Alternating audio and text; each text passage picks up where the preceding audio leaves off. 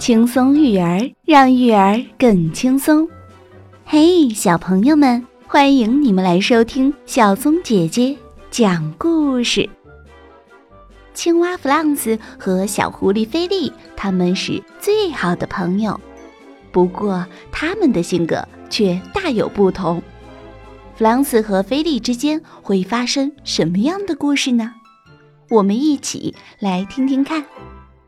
这个故事的名字叫做《永远的朋友》。在贝蒂幼儿园里，青蛙弗朗斯有很多朋友，可他最喜欢的朋友狐狸菲利却没有和他在同一所幼儿园。而且，弗朗斯和菲利有很多地方不同。弗朗斯的皮肤坑坑洼洼的。菲利的皮毛却非常光滑。弗朗斯很爱打扮，菲利却很朴素。弗朗斯很活泼，菲利却很安静。弗朗斯很有趣，经常哈哈大笑，菲利却很严肃，有时还会皱着眉头。弗朗斯偶尔会做些蠢事，可菲利却绝对绝对不会做蠢事。尽管有很多不同。他们却是彼此最好的朋友。他们在一起总是很开心。弗朗斯总会在菲利觉得害怕的时候让他勇敢起来，而菲利总能在弗朗斯遇到困难的时候帮他解决问题。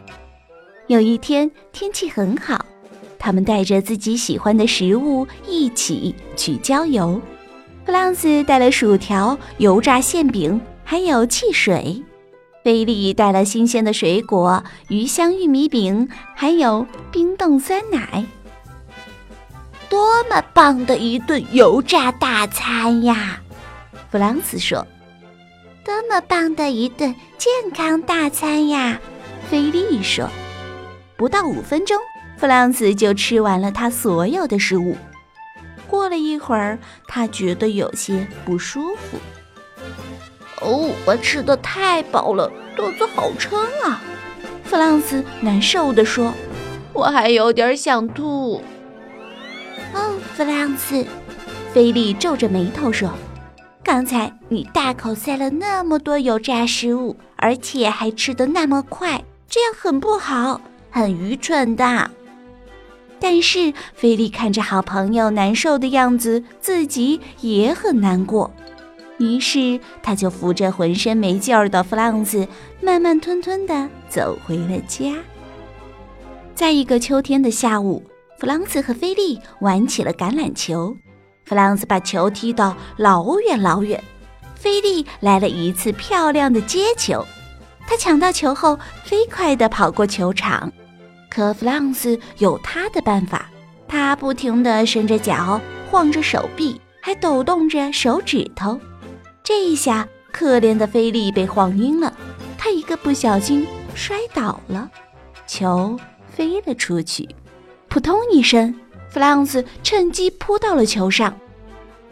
菲利把手抱在胸前，生气地说：“你没有公平的去比赛，而是在捣乱，弗朗斯，这样做是不对的。我希望你向我道歉。”嘿嘿，菲利。我只不过是在逗你玩呢，弗朗斯笑着说。可是我觉得一点儿也不好玩，菲利皱着眉头说。在一个阳光明媚的下午，弗朗斯和菲利又一起去了游泳池。弗朗斯，我不怎么会游泳，所以我就躺在我的漂浮垫上，菲利说。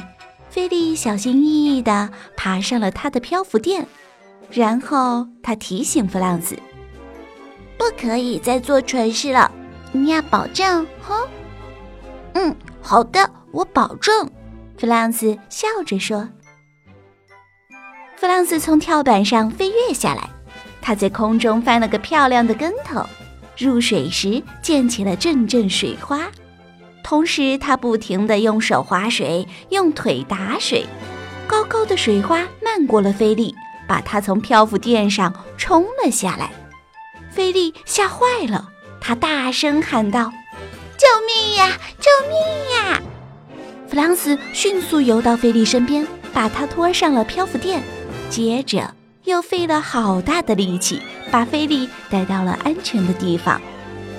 当弗朗斯把菲利从水里救出来后，菲利很生气，还发了很大的脾气。那样做一点儿也不好玩，是很愚蠢的，弗朗斯。菲利生气地说。弗朗斯也觉得很难过。对不起，菲利，我不是故意去吓唬你的。你永远都是我最好的朋友呀。弗朗斯委屈地说。菲利还是第一次看到弗朗斯这么有诚意的道歉。好吧，我原谅你了。虽然有时候你是个爱做蠢事的青蛙。但你也是一个动作迅速的救生员，菲利说。最后皱着眉头的菲利终于忍不住笑了。他说：“还有弗朗斯，你也永远是我最好的朋友。”从那以后，弗朗斯变得更友好，更会关心别人了。他还是喜欢逗菲利玩，但是。他也总会让菲利觉得很开心。小朋友们，你和小伙伴之间是不是也有很多不一样的地方呢？你们是不是也会像弗朗斯和菲利一样互相帮助、互相关心呢？虽然中间也会吵嘴，也会生气，但是不管怎样，最后依然还是最好的朋友。